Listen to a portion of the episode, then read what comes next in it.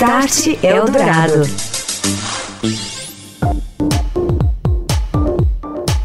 Olá, melhores ouvintes, muito boa noite. Espaço aberto para a tecnologia e a transformação digital na sociedade. A partir de agora, aqui nos 107,3 da Eldorado FM. Este é o Start. Eu sou o Daniel Gonzalez e no programa de hoje nós vamos falar sobre essa transformação digital, a revolução tecnológica no comércio, no varejo e também no atacado. Você vai conhecer experiências nas quais o consumidor ganha em tempo ao fazer suas compras com o uso da inteligência artificial, da análise de dados e da leitura de imagens. Todas tecnologias novas já disponíveis para as grandes, médias e pequenas varejistas. O Start Eldorado está no ar. Start Eldorado. Hoje em pauta no Start Eldorado, transformação digital no comércio, varejo e também atacado. Estou recebendo André Campos, diretor de TI da rede Açaí. Boa noite, André. Boa noite, obrigado pelo convite. Seja muito bem-vindo. Também com a gente nessa noite o Alexandre Soyama, ele que é Head de Soluções e Negócios para Varejo da NEC. Tudo bem, Alexandre? Bem-vindo. Boa noite, obrigado, Daniel. Boa noite, André. Obrigado pelo convite. Obrigado pela presença também. Boa noite para você. André, vivemos a era da informação, né? Informação rápida, circula em alta velocidade, empodera o consumidor também. Ele, por sua vez, está muito mais exigente, cada vez mais conectado, quer experiências melhores, mais ágeis. É uma era nova, é, de diversas formas. O desafio é responder essas demandas. Creio que uma preocupação no varejo e também no atacado. Como se adaptar à exigência desse novo consumidor, André? É, o consumidor está cada vez mais tecnológico e a expectativa dele é que ele tenha é, no varejo as mesmas experiências que ele tem em outras, em outras áreas. Ele tem informação muito rápida, ele tem vídeos muito rápidos. Então, é um desafio muito grande transformar um negócio que é essencialmente físico em alguma coisa que é um misto entre físico e virtual. Então, a transformação tem que acontecer não só é, na área de TI, com os serviços que são disponibilizados, mas tem que acontecer na empresa inteira, que tem que se adequar a essa necessidade de velocidade que é demandada pelo nosso cliente. Uhum. E quais são as experiências que ao longo desse processo você já consegue compartilhar com a gente de transformação efetiva que vocês estão implementando lá na rede Açaí? Para contar um pouco sobre isso, eu acho que eu queria contextualizar um pouco. A Açaí é uma empresa é, relativamente nova, é, nós, estamos, nós temos 144 lojas, somos atacado de auto, de, de auto serviço do Grupo Pão de Açúcar. E nos últimos anos a gente teve um crescimento muito grande. E com a crise de 2015, hoje houve uma migração muito forte de consumidores finais para esse modelo. Então, se eu tenho um fluxo de quase 70% de consumidores finais, eu tenho que me preocupar em entregar para eles o que eles estão acostumados em outros segmentos. E o atacado de outro serviço, por essência, é mais conservador. Então, ao longo desse tempo, nós, nós estamos mudando a forma dele se relacionar com as nossas lojas. É, ao longo do ano passado, nós implementamos Wi-Fi para os clientes. Então, em todas as nossas lojas, os clientes têm a possibilidade de usar o Wi-Fi.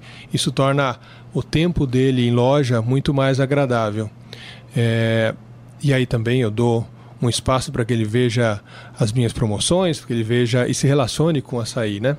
É, um outro ponto interessante é as nossas iniciativas para minimizar a fila. Então, a fila é o pior ponto de um varejo, principalmente varejo alimentar. Você vai na loja, você vai no supermercado, e no supermercado é legal, mas a pior parte é ficar na fila. Não tem muito como evitar. Tem várias soluções é, é globais falando sobre isso, mas efetivamente isso tem sido é, é, é pouco atacado. Então, é, a gente está pilotando isso ainda. Agora, nesse começo de ano, vamos começar a fazer o rollout mas eu tenho um PDV em uma loja uhum. e esse PDV faz reconhecimento de imagem. Então eu tenho menos a necessidade de leitura dos códigos de barra. Então você pega uma caixa de leite, sua operadora lá do, do, da frente de caixa vai pegar a sua caixa de leite, bater o código de barra no leitorzinho lá para a gente saber que está vendendo. Eu tenho um, um, um, um PDV que você coloca o produto na esteira, a esteira corre sozinha e por reconhecimento de imagem ele vai capturando. Isso faz com que as filas fiquem até cinco vezes mais rápidas. Isso tem sido bem aceito pelos clientes. Já tem cliente que não aceita passar em outro caixa. Isso, e agora a gente tem uma fila diferente, né? O cara vai lá na, no, no, no, caixa para passar e ter essa experiência nova. E vamos começar a fazer o rollout para outras lojas. Interessante. Essa experiência já está funcionando em qual loja? Já está funcionando na nossa loja da Jacu Pêssego. Da Jacu Pêssego. Na Zona Leste. Que é uma loja grande e Sim. tem um movimento alto. Sim, uma, uma loja grande, a gente usa aquela loja de referência. Uhum, entendo. Por exemplo, só uma curiosidade também. O consumidor pega lá uma caixa, digamos, com 12 caixinhas de leite. Também ele reconhece a quantidade o consumidor está levando, a marca, o preço, tudo sozinho. Ele reconhece. É, sem, sem visualizar, fica até difícil de, de, de, de você imaginar como funciona. Uhum. Mas ele pega dimensões, ele pega reconhecimento de imagem de fato, e conforme você vai passando produtos, ele vai aprendendo. Então, todo esse mecanismo num hardware só, e ele vai facilitando a vida. E aí você diminui até a interação do, atendi, do, do atend, de quem está atendendo. É, ao invés de ele ficar passando produtos, ele consegue interagir com o cliente, conversar com o cliente, perguntar se ele encontrou tudo, é, oferecer serviços e produtos que a gente tem em loja. Uhum. Muito bem. Soyama, uma bela tecnologia aí já em implementação no açaí. Então, à luz das outras tecnologias que vocês lá na NEC também disponibilizam, já trabalham inclusive com uma parte do grupo GPA também. Como é esse desafio de atender as demandas desse novo consumidor à luz desse trabalho todo aí? É, é um desafio grande, né? Porque o consumidor quer o menor atrito possível na hora de fazer a compra, né? Então, como o André colocou aqui, o ponto de maior dor assim do consumidor é passar pelo caixa para finalizar a compra, né? Uhum. E essa experiência em passar rápido pelo caixa, a gente está tentando trazer é, de uma experiência que a NEC tem em outros países. Né? A NEC no Brasil, ela está começando agora na, no segmento de varejo, né? mas tem uma experiência grande em outros mercados. Né? O mercado japonês é um mercado que tradicionalmente é, adota o autoatendimento. Né? Isso já há algumas décadas é, já se usa máquinas, as vending machines, né, que são famosas, já, já se usa o autoatendimento há muito tempo e, e, a ideia é, de alguma forma, trazer tecnologias que ajudam o, o, consumidor a passar mais rápido pelo caixa, fazer um atendimento com menos atrito. Né? Uhum. Muito bem, e melhorando a experiência, claro, né? Sem dúvida. Essas tecnologias, elas já funcionam, você disse, no Japão, elas já estão disponíveis para implementação imediata aqui no Brasil também? Sim, sim. Muitas delas, sim. A gente já está trazendo um, alguns PDVs, alguns modelos de PDV que facilitam o autoatendimento. A gente tem alguns produtos para fazer reconhecimento facial, uhum. para exatamente identificar o consumidor e agilizar o processo de atendimento desse consumidor, ou fazer ofertas é, específicas para esse consumidor. São tecnologias que aos poucos o mercado já começa a adotar e já começa a ter maior interesse aqui no Brasil também. Uhum. Agora, André, toda essa experiência de vocês, principalmente quando ela for replicada, você nos contou para outros pontos, outras lojas, não é? ela vai gerar dados. Né? Você vai saber o que, que o seu consumidor gosta mais, o que, que o consumidor de certa região prefere, ou que hora que ele vai mais na loja, etc, etc. Muitos dados, né? Chamado Big Data. Como é que vocês vão trabalhar com isso depois? Eu acho que o grande desafio nessa, nessa onda de, de transformação digital é realmente como lidar com os dados. Tudo gera dado. Então você tem uma enxurrada de informação e informação tem custo e se você não fizer bem uso, bom uso dela, você está guardando um ativo que não tem serventia para nada. É, a gente tem feito alguns ensaios e a ideia é entender as experiências que o consumidor tem com a gente, o que ele compra, qual a frequência, é, se ele está fazendo uma compra abastecedora ou se ele está fazendo uma compra de reposição. O açaí é um atacado, né? Ele, você pode comprar em volume, você pode comprar produtos individuais. Então, é, classificar meu produto, é um, é, ele é um pequeno comerciante que está se abastecendo na minha loja ou ele é um consumidor final que está abastecendo a família? Então, temos vários ensaios nessa, nessa direção. E o objetivo final é conseguir entregar para ele uma oferta segmentada. Então, se eu sei que ele é um cara de food service, ele tem um restaurantezinho. Então eu entrego para ele uma promoção direcionada em parceria com os meus fornecedores. Ah, ele é um padeiro. Ah, eu então pego um fornecedor de farinha uhum. e faço uma, uma oferta direcionada. Se ele é um pai de família, eu faço uma oferta direcionada no final de semana para que ele tenha a carne e a cerveja num preço mais agradável para o final de semana. E, e, o desafio aí é você colocar essa camada de inteligência Exatamente. atrás de todo esse processo para você filtrar tudo isso. Né? Exatamente. É, é, é, muito dado e você, fica, tem, você tem que criar formas, tem que criar uh, as machine learnings para ir aprendendo conforme os dados vão chegando para entregar o resultado mais próximo do real. Porque no fim das contas é tudo muito uma inferência, né? E conforme você for aprendendo com os dados, a sua inferência fica mais acurada. Uhum. E aí você personaliza a experiência. Exatamente. Soyama, é, essas tecnologias elas servem também não só para o consumidor, mas também para você, por exemplo, otimizar pedidos no suporte da, das lojas, você atender é, os fornecedores também. Elas já estão disponíveis para essas áreas? Sim, sim, estão sim. Né? A gente tem um, um case, né, numa cervejaria no Japão, é, onde tem determinados produtos, ou determinados dias da semana, de, de, assim, tem uma questão de sazonalidade também, se, se é verão, se um dia está muito quente, se um dia está muito frio. Uhum. Então a gente começa a fazer cruzamento de dados históricos de venda né, tá, dessas cervejas, também com dados de previsão, previsão do tempo e e também se está acontecendo algum evento na região naquele momento. Né? Então a gente começa a cruzar esses dados e consegue ter uma previsão maior da demanda de determinados produtos em cada região, em cada loja, em cada em cada região. Né? E assim também você, por sua vez, personaliza a oferta até o nível de o consumidor, por exemplo, poder chegar e ele ter acesso no, no smartphone ou por algum outro canal é, de uma promoção para ele. Exatamente. Se você tem uma base de, de dados históricas de consumo de cada consumidor, você consegue cruzar também com consumidores que frequentam determinadas lojas, né? Uhum. E a uhum. partir daí você consegue fazer ofertas específicas também para esse consumidor. E que tipo de produto, enfim, ele prefere. Exato. exato. Pois, eventualmente você acaba errando, por exemplo, num, num determinado pedido, colocando estoques maiores numa determinada loja, você consegue fazer ofertas instantâneas pro, exatamente para os consumidores que, que costumam é, comprar comprar aqueles produtos. Start Eldorado.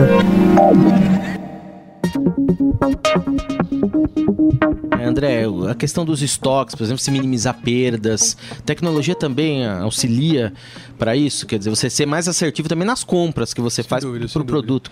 Entendendo, entendendo a, a, saída dos produtos nas lojas, você consegue dimensionar a, a reposição. Então, desde o processo de compras até o processo de transferência, existem mecanismos, existem algoritmos que nos ajudam a ter isso mais próximo do, do, do ponto ótimo possível. É lógico, é, é, todo negócio tem que ter um quê pessoal. Então, um, um, líder de compra, ele conhece muito bem o produto dele, ele estuda aquele produto, ele sabe é, se a demanda vai aumentar ou vai cair com a sazonalidade. Então, o algoritmo o software vai dar suporte para melhorar isso. Mas a gente faz questão de não tirar isso da mão de quem está operando. Da pessoa. Exatamente, porque tem aquela coisa personalizada uhum. que ela sabe que, olha, por acaso, naquela loja específica, esse algoritmo está dizendo para mim que é 100. Mas eu sei que ali vai 110, porque naquela região vai ter é, uma festa religiosa e aquilo vai demandar mais é, é, vai demandar mais produtos. Uhum, por exemplo, né? Dentro do Grupo Pão de Açúcar, o Açaí lidera esse tipo de experiência?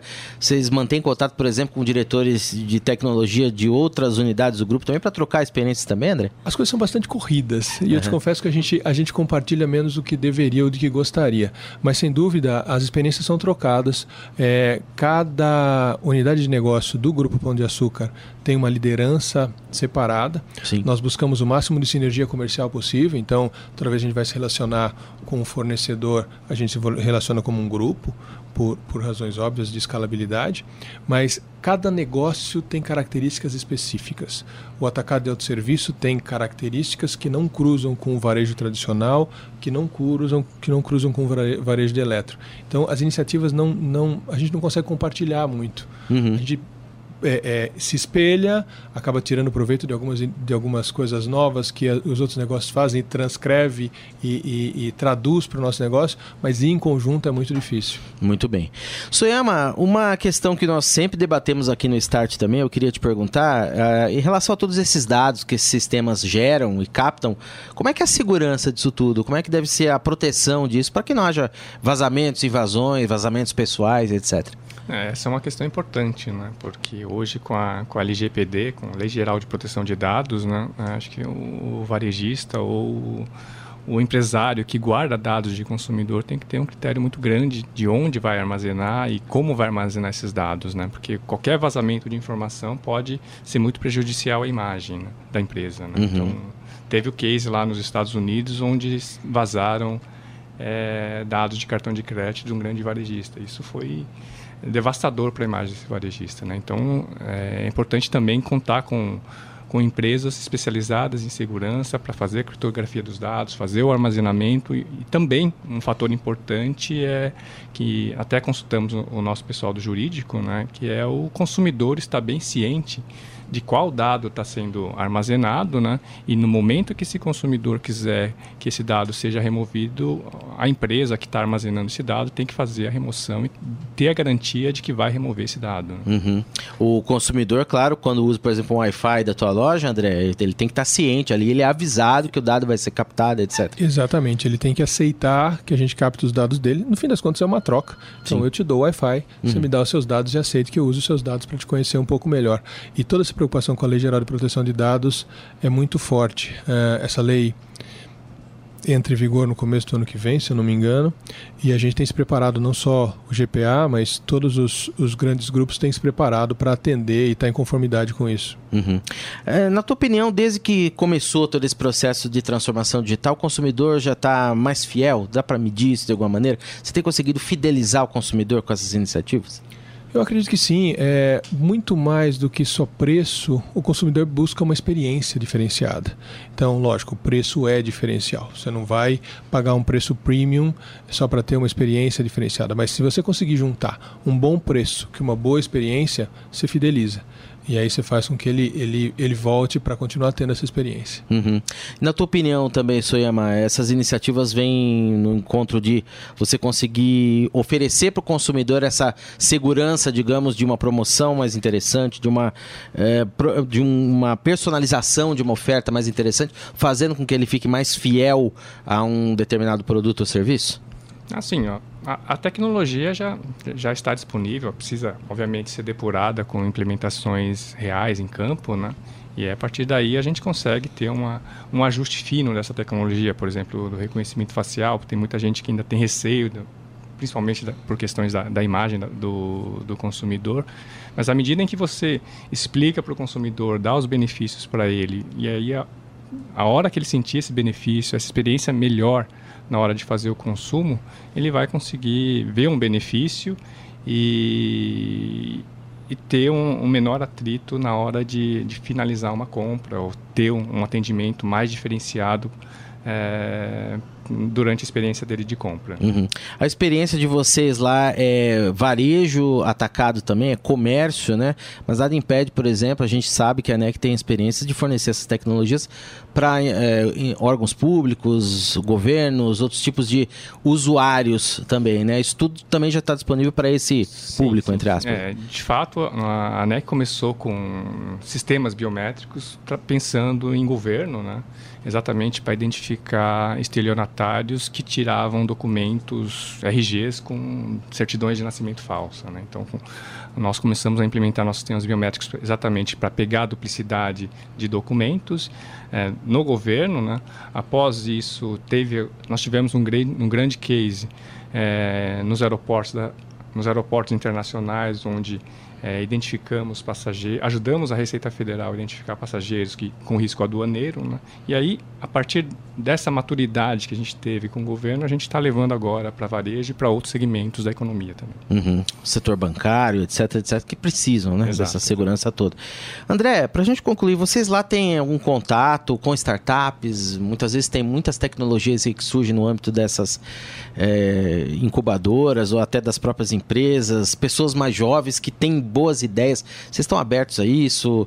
Tem aceleração? Como que funciona? Definitivamente a gente está aberto. Ainda não temos aceleração. É...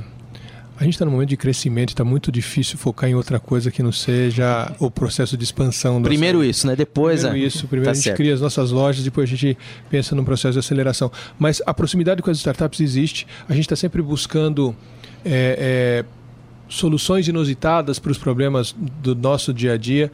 Então, é, pelo menos uma vez por semana eu recebo duas ou três startups lá para que eles tenham espaço para contar coisas novas, para ter proximidade. Sempre aparece alguma coisa bem interessante. Hoje mesmo tinha o, o, piloto que a gente começou como startup que vai resolver um grande problema, reduzir é, um processo bem complexo, vai ser bastante simples usar agora e os usuários vão ficar bem menos sobrecarregados. Adianta para a gente qual que vai ser? Hoje é é, é, um, é, um, é um processo de, de, de relatório de despesas. Então, Uhum. pegar a nota com essa expansão toda, tem muita gente viajando, então até que as, os cupons cheguem para que esse reembolso seja feito, demorava bastante. Então tem uma, uma startup específica que está capturando a imagem disso e já mandando é, para que a gente processe os nossos legados e essa, esse reembolso seja feito num período, de, num período muito mais curto. Interessante. Quer dizer, aí é um processo teu, mas o consumidor também pode esperar uma melhora aí de. Sem dúvida, sem dúvida. Pagamento, para, enfim, Sim. É, Tem muito espaço ainda para inovação. No açaí, por exemplo, a gente, a gente aceita é, Apple Pay e Samsung Pay. Uhum. Desde, o, desde a chegada aqui no Brasil, a gente em todas as lojas aceita Apple Pay e Samsung Pay. Sempre naquela preocupação de minimizar o atrito na hora da compra, de minimizar o tempo em fila, porque a gente tem o consumidor final que quer ir embora para casa e tem os pequenos empresários que têm que tocar seu negócio e, e não podem perder tempo. Não podem perder tempo na loja. Muito bem. Você ouviu aí o André Campos, diretor de TI da rede Açaí, que eu agradeço a presença nesta noite aqui no Start Eldorado. Um abraço, André. Muito obrigado. Muito interessante. Eu agradeço. Obrigado boa pela noite. oportunidade. Boa noite. Obrigado. Também com a gente esteve o Alexandre Soyama, head de soluções e negócios para varejo da NEC. Um abraço, Alexandre. Até a próxima. Obrigado. Valeu. Obrigado pela oportunidade. Boa noite. Boa noite. Start Eldorado. Continuando no Start Eldorado, algumas das notícias no mundo da tecnologia da informação nesta semana. primeira delas dá conta de que o Google pagou 3,4 milhões de dólares, mais de 12 milhões e meio de reais, em seu programa de caça de bugs em 2018 revelou a própria empresa em seu blog. O Google beneficiou 317 pesquisadores de 78 países diferentes que descobriram e informaram a companhia sobre problemas de segurança no ano passado.